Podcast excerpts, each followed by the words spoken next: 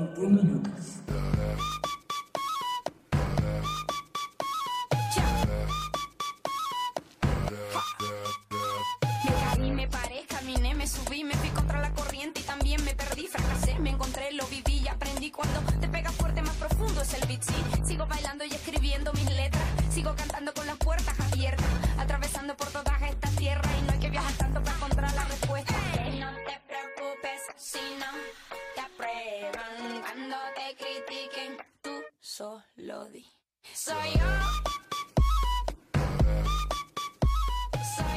Sean todos ustedes bienvenidos a este episodio número 3 de 21 minutos, Comarca 21 minutos, este podcast que hacemos con todo el cariño, todo el agrado y pues, no sé, con la mejor intención para ustedes, nuestros clientes, nuestros amigos, nuestros colegas, estudiantes, los vecinos, eh, para mi mamá, mamá, estoy triunfando.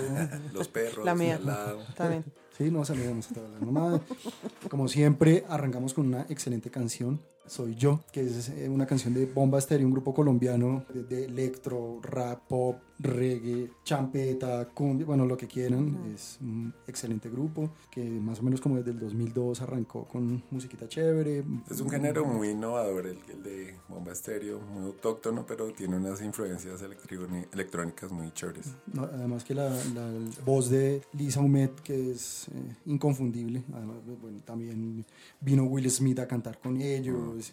Y pues el famoso video de Soy yo con esta niña Saraí, Saraí González, que se volvió después del video un, un símbolo de la mujer latina en los Estados Unidos. Y bueno, ahí está, soy yo. De la una- mujer desafiante. de la- sí, de aquella mujer eh, que, que grita. En un país donde todo lo volvemos sopa, es fácil que un género que mezcle todo nos guste mucho. Bueno, es una buena forma de decirlo. Está, está, tan, tan. Bueno, muchas gracias. Empecemos. Karina gracias. presente. Como siempre, los acompañamos Donny Rosov.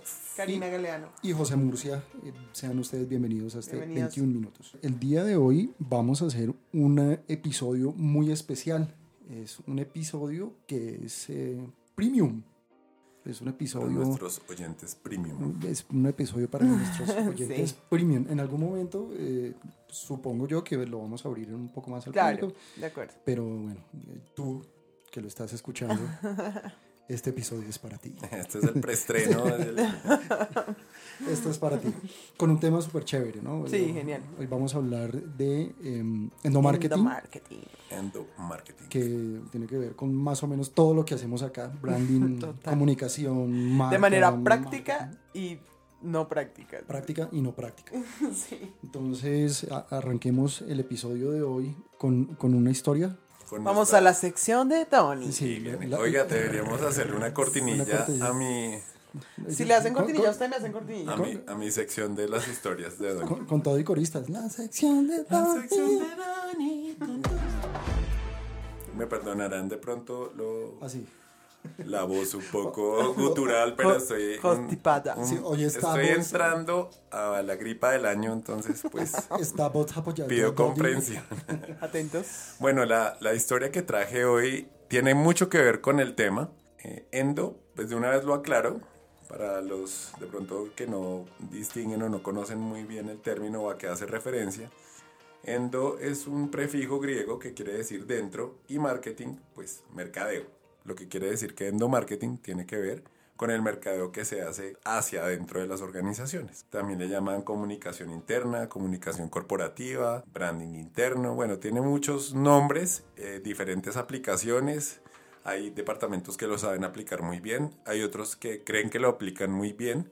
Y pues digamos que el, el- el propósito de este episodio es que hablemos un poco del, del tema y, y como que lo expongamos pues para ver qué puntos afines encontramos. Esta historia se llama El tobillo tatuado y dice, Phil Knight y Bill Bowerman se conocieron en la Universidad de Oregon. Phil era estudiante y Bill era el entrenador de atletismo. Bill estaba tan entregado a la causa que confeccionaba él mismo las zapatillas de atletismo para sus mejores estudiantes. En 1957 fundaron Blue Ribbon Sports y empezaron a vender calzado de alta tecnología y de bajo costo en la parte trasera de una furgoneta en California. En 1972 la empresa fue rebautizada con el nombre de la diosa griega de la victoria. Además, adoptaron un logo nuevo diseñado por un estudiante que les costó la impresionante cifra de 25 dólares. Actualmente, Nike y su famoso logo rojo se conocen al instante en todo el mundo. Como en la mayor parte de las historias sobre personas humildes que llegan a ser ricas, ha habido momentos malos y momentos buenos en ese camino. Es de sobra conocida la mala publicidad derivada de las denuncias por las deficientes condiciones laborales de los trabajadores asiáticos que producían el calzado en China, Indonesia, Tailandia y Vietnam. Phil Knight se disculpó públicamente por ello. Otros escollos han sido el estancamiento de las ventas de calzado deportivo, el aumento de la competencia de veteranos del sector como Adidas, y las quejas por cómo presionó Nike al entrenador brasileño Mario Zagallo para que Ronaldo, el gordito, que no estaba en condiciones, jugara en la final de la Copa del Mundo de 1998 con Francia. Se dice que la noche anterior a la final él convulsionó en, el en, pues en su cuarto y aún así por presión de Nike lo hicieron jugar. El hecho de que Nike haya superado estos altibajos se debe en gran medida a sus principales empleados. La procedencia de los diseñadores es variada, no se contrata únicamente en escuelas de arte. Algunos empleados han salido de escuelas de diseño del sector del transporte, otros del diseño de arquitectura y algunos incluso de la NASA. Están bien cuidaditos en la sede central de Nike en Oregon. Se trata de un espacio de 30 hectáreas que alberga centros de deporte, gimnasios, estudios de diseño y de marketing, así como varios lagos, pequeños bosques, restaurantes, cafeterías y una guardería para los hijos de los empleados. Por encima de todo esto, el valor más grande que posee Nike es la extremada lealtad que inspira en sus empleados. Hace unos años, un escéptico periodista de The Sunday Times visitó la sede central de Nike preguntó por las inverosímiles historias que circulaban sobre trabajadores tan devotos de la empresa que se tatuaban el logo de la marca en el cuerpo. El hombre que hacía la visita guiada era Nelson Farris, director de formación de la empresa, que rápidamente se levantó una bota del pantalón y dijo, ¿se refiere a esto? Y le mostró el tatuaje. La moraleja de esta historia es, ya, la, ya lo escucharemos al finalizar el programa. ¿Cuál será? ¿Cuál será? ¿Cuál será?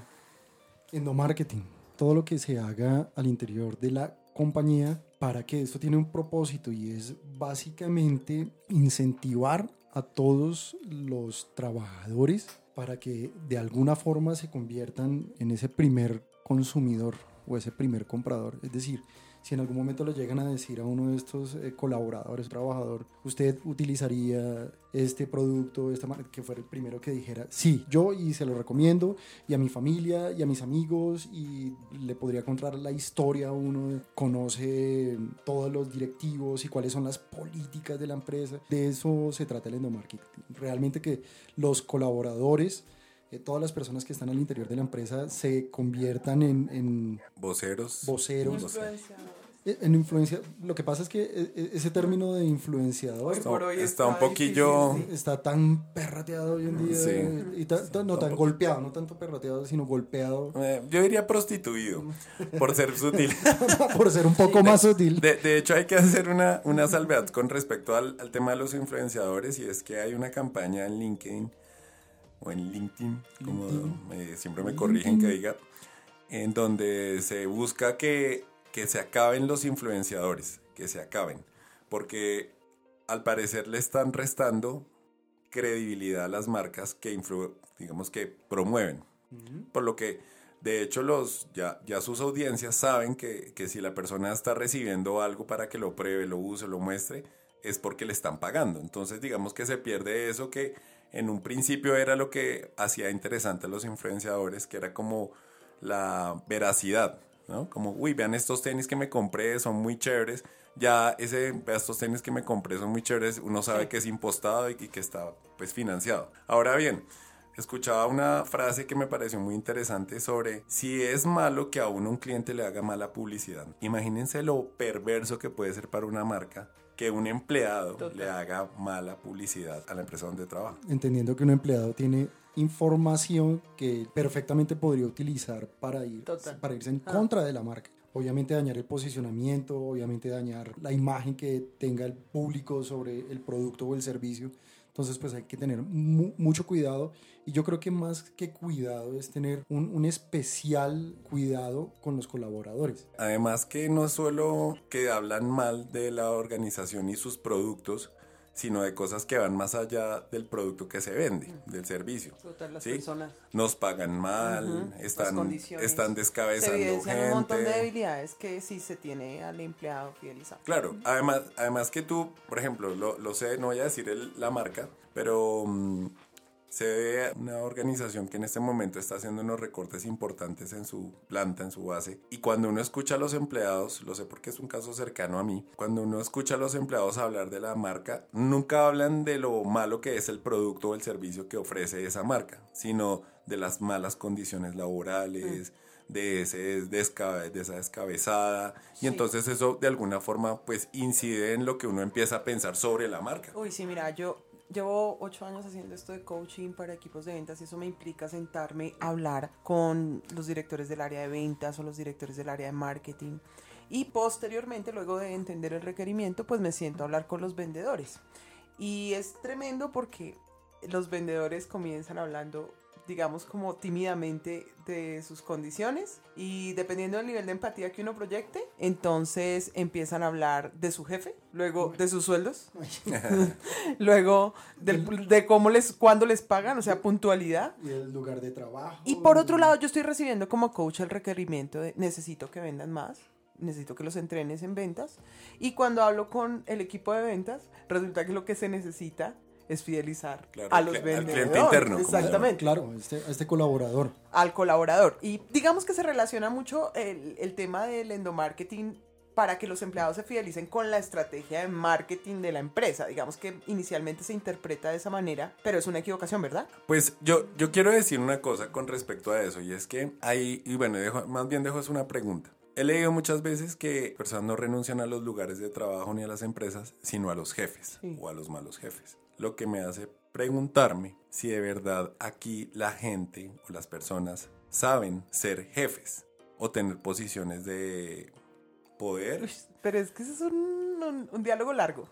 Por supuesto, pero, pero mira, es que cuando, cuando hablamos de endomarketing, a veces se cree que es solamente la comunicación y establecer unos canales de comunicación con los colaboradores, Sí. de forma transversal, de eh, directivos hacia abajo, de la base hacia arriba, etcétera. Pero no solamente es la comunicación, sino cuál es el objetivo y cómo está alineado al plan de marketing de la compañía. Entonces allí es cuando empieza a tener un- una gran relevancia endomarketing, no solamente como el, el hecho de tener una serie de canales, sino realmente una estrategia al interior de la compañía que va a permitir mejorar ventas, Sí. posicionamiento, cumplir unos objetivos de otro nivel. Por ejemplo, el área de finanzas puede hacer endomarketing al promover internamente un programa de ahorro en costos de oficina y papelería, por ejemplo. Entonces no es solamente aplicado como a la estrategia de marketing, necesito que todos los empleados entiendan y se comuniquen y se alineen a la estrategia de marketing, sino que cada área dentro de una organización puede hacer estrategias en marketing para fidelizar o a los involucrados del área o a la organización en general. Cambios generales se pueden trabajar a través de la herramienta de endomarketing, mensajes puntuales, entrenamiento se puede trabajar a través del endomarketing. Y bueno, se vienen creando todos estos elementos como las intranet y todas estas cosas que de alguna manera alojan, eh, alojan, sí, Sí. alojan la Información. información que se supone que fideliza. Pero una vez más vamos a nuestro punto comarca, que creo que es el, el problema. Lo están integrando. Están in- Exacto. Ahí, ahí empieza el...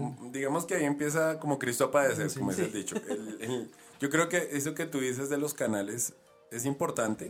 Yo creo que es una parte que no se puede sonsacar del proceso de comunicación con las audiencias. Sin embargo, ahí hay departamentos que abusan de eso. Entonces a veces creen que una gestión de endomarketing o de comunicación corporativa o interna se limita a la cartelera que tú ubicas con los cumpleaños, Exacto. eh, a las fiestas, A tener en cuenta a la gente en las fechas especiales. a exacto. ponerles de pronto regalitos eh, encima del escritorio. Y con- los con globos, que algún- está chévere, o sea, está chévere. que está bien, pero fíjate que volviendo al caso del que les hablo, yo les decía, pues le decía a la persona, y a ustedes no les hacen como, pues, como temas de empoderamiento, temas de endomarketing allá. Y me contestó así, literal, como, pues sí, nos dejan como tortas y pendejadas encima del escritorio, pero... No pero se está transmitiendo el valor de la acción. se vuelve como parte del paisaje. Sí, sí, sí. Claro, porque es que muchas veces a- a- algunas empresas creen que es hipercomunicar, que ese es otro gran error. Un error. porque es que la cartelera, que, que la intranet, que, no sé, que el chocolate, que el libro, que vamos a hacerle un curso, porque los cursos también son importantes, eh, que vamos a hacer capacitación, que- pero es más allá de hipercomunicar, probablemente uno de, esos primeros tips eh, que ya empezamos a votar acá es escuchar, porque así como estamos o debemos escuchar a nuestro cliente externo, también debemos escuchar a nuestro cliente interno, es decir, a nuestros colaboradores y saber qué es lo que quieren y, y uno de esos puntos relevantísimos en el endomarketing es qué los motiva. ¿Qué los motiva? Porque pues básicamente a partir de la motivación yo puedo tener un colaborador que esté feliz en su puesto de trabajo, que disfrute además su trabajo. Mira, en talento humano hoy en día se habla de, de la gerencia o la gestión de la felicidad y Bueno, justamente los es eso. jefes, ¿no? Los, los jefes con G. Que son gestores de Gestores de felicidad. felicidad, que lo vienen implementando de una Sí. forma muy somera, muy, muy Tímida. tímida. sí. eh, algunas empresas con estas tiqueteras de acciones como eh, Sí. te ganaste, no sé, un- una ida a cine, tin, y eso te lo damos. Un plan de beneficios. un plan de beneficio. O mediodía. mediodía, cuando no tú venga. quieras, siempre y cuando hayas Coordinado. re- realizado tus tareas y coordinado con tu jefe. Ajá. Eso está bien. Digamos que son los primeros pasos Sí, del de endomarketing acuerdo. y del entendimiento. Claro que, bueno, aquí yo, yo quiero también hacer como, como especial énfasis en una cosa que desmotiva muchísimo a las personas y que pues para todos los que nos están oyendo, nuestros queridos clientes y bueno, colegas y demás, que tengan, digamos, este predicamento en sus organizaciones. Esto también sale de una de esas cosas que uno va recogiendo ahí a lo largo de la vida y conversaciones que tiene con sus amigos. Y es que todo el mundo quiere tener algo de poder. Digamos que miremos la palabra poder con, con buenos ojos, ¿no? con benevolencia. No quiero hablar como del déspota ni nada, sino autonomía. Más que todo, poder tomar decisiones. No importa si su cargo no exige o no está en un nivel directivo o en un nivel gerencial. Esta- este es otro amigo que también está cansado en su lugar de trabajo. Es un tipo muy talentoso y mm, él me decía la vez pasada que me estaba contando que los invitaron a la fiesta de fin de año. Y me dijo, ay, qué mamera, yo no quiero ir a esa vaina. Entonces yo le dije, pues desde la visión también de un dueño de una empresa, le dije, hermano, es, es difícil para uno empresario sacar una- un recurso, alquilar un sitio, dar una Sí. comida, hacer una fiesta, de todos Tener modos una tener una atención con los empleados. Y me dijo, no, yo voy por el regalo y hago acto de presencia y me voy. Y yo le decía eso y me decía, bueno, ahí sacó una excusa pendeja para estar allá, que mamera, que mamera, que, que mamera. Entonces la palabra fue mamera. Y siento que el malestar está en eso, en que él, a pesar de que tiene una posición de Key Account Manager, que es como un director comercial un poquito más empoderado, con un nombre más chévere, no tiene poder de decisión, porque tiene el dueño, el dueño de la compañía es su jefe inmediato y otro personaje que está en Australia. Y él, es, y él a pesar de que propone y propone y propone y propone cosas, siempre como que no, no, no, no, no. Y eso es lo que lo tiene pero agobiado y Claro. cansado. Mira que devolviéndonos un poco a la pregunta que hacías ahorita, sí es relevante que esté alineado con el plan de marketing. Total. Sí, porque, porque de lo contrario, un plan de marketing incluso te puede decir, oye, ¿cómo estás de organigrama para poder responder a los objetivos estratégicos de la compañía? Pues tienes una cantidad de cacique y poco indio, o tienes una cantidad de key account manager, dance, con una cantidad de nombres que quién Sí. sabe qué, pero poca solución. Claro, pero mi punto, mi punto va a que, digamos, a que nos, a los que nos escuchan se hagan esa pregunta. ¿De verdad si están delegando a sus colaboradores el trabajo? ¿Si están confiando en el criterio de las personas que tienen empleadas? Porque es o al que... menos formando ese criterio, porque bueno, usted tiene derecho a no confiar en el criterio, pero una vez contrate el recurso y sepa que ese recurso vale un dinero y, y- y lo contrata porque tiene un conocimiento, eh, lo cierto es que si usted no forma, una vez contrate a las personas en su modelo de negocio, a las personas, pues las personas no van a, se van a sentir muy tímidas. Y una palabra importante allí que es empoderar. Y eso lo hacen los grandes líderes. Yo, yo- Claro. yo también tengo un ejemplo por allí, una empresa que no... Quedamos en eso, ¿no? Esa Sí. es una de las reglas de este podcast. No vamos a decir clientes, no, pero, pero sí acuerdo. experiencias. Sí, no, no vamos a despotricar de los No, pero, no, anunciantes, pero, pero fue muy bueno y es una empresa colombiana ya que ya está exportando a nivel internacional, súper grande, muy buena. Su líder, su CEO, ya no está aquí en Colombia pues por obvias razones de pues, manejos internacionales, Sí. etcétera. Pero cada vez que llega al país, yo recuerdo una vez estaba en la planta de producción de ellos, él saca dos días para saludar a todos los colaboradores, uno por uno piso por piso. Y lo mejor de todo es que se acuerda de las cosas de cada uno y los empodera. ¿Y qué hubo? ¿Qué pasó con su hija? ¿Y cómo Atento. siguió? Y no sé qué. Se acuerda que habíamos hablado de que usted iba a producir esto y qué pasó. Habló con su jefe. No sé. A cada uno le sabía cierta cosita. Entonces, pues, imagínate eh, cómo se sentirá esta persona de La personalización. es Tal que es cual.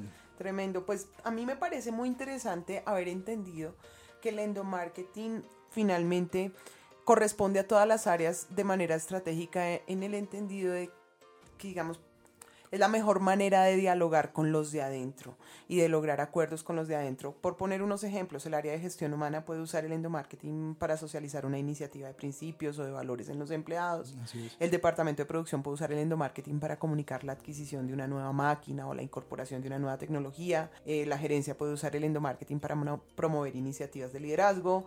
Y bueno, eso entre muchas otras cosas. Un poco tratando de decir, esto es una herramienta demasiado poderosa y se, digamos, funciona a nivel corporativo, pero definitivamente sí que hay que estar alineada con las iniciativas de marketing porque aquí estamos hablando, o sea, digamos como la columna vertebral de este podcast es integración y nosotros vamos a defender la integración Siempre. Porque es la manera de optimizar. Bueno, este tema está buenísimo. Está muy bueno. Sí, Está muy bueno. Está Yo creo que como que merece otro programa. sí, sigámoslo, claro. Como una parte 2. Perfecto. Entonces, pues, por hoy nos despedimos en este episodio número 3. No se pierda el que sigue, que Está bueno, está, Está bueno. bueno. Esto Está buenazo. continúa. Listo. Continuará.